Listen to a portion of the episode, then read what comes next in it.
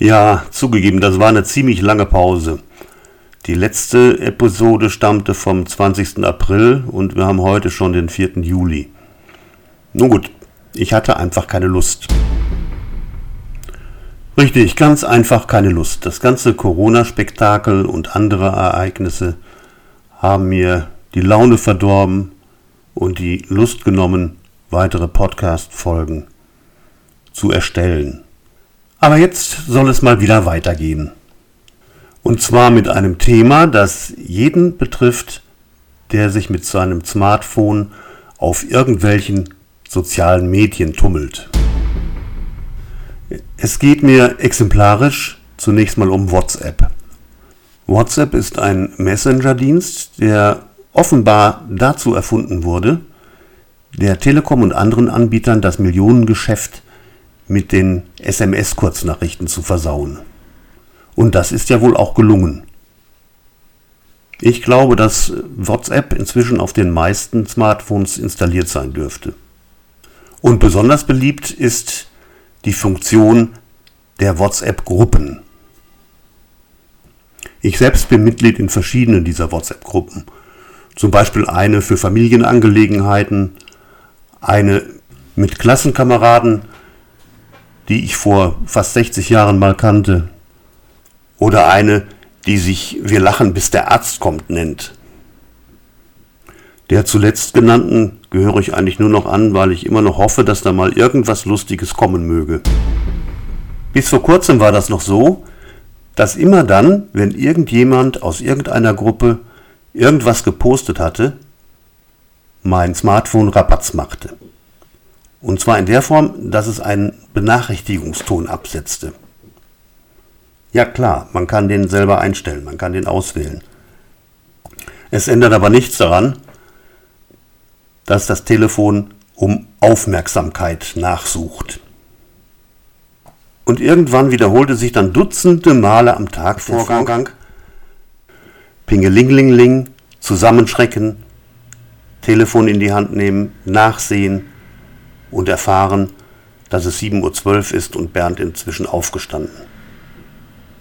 Kurz danach übermittelt Barbara die frohe Botschaft, dass es bei ihr heute Mittag Frikadellen zu essen gibt. Drei Herz-Smileys, ein Zwinker-Smiley. Jedes der dann folgenden Daumen hoch-Smileys erzeugt einen neuen Benachrichtigungston. Ulrike wünscht uns allen einen wunderschönen Tag. Darauf folgt eine ganze Serie von Dankeschön-Posts mit Lächelsmileys. Mein Smartphone führt kurz vor Mitternacht jeden Tag eine Routine aus, durch die sämtliche Benachrichtigungstöne und sonstige Aktivitäten stumm geschaltet werden. Bis zum frühen Morgen ist darum Schluss mit Pingelingeling.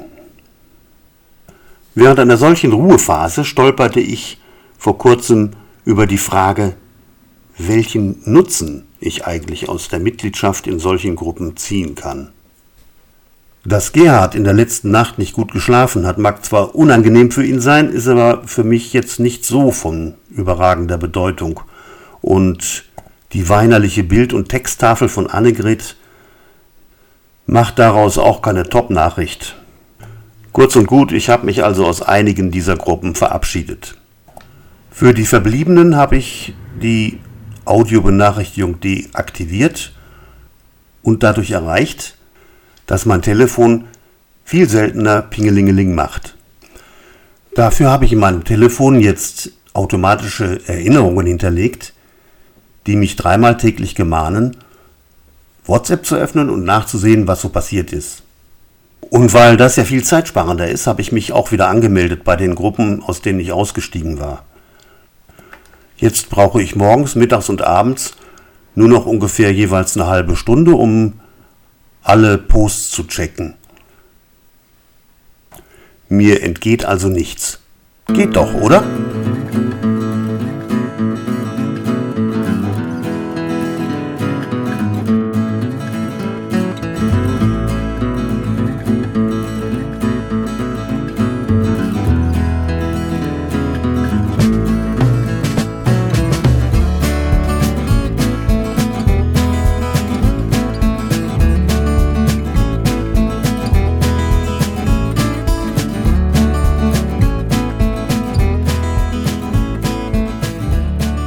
Schönen Tag noch.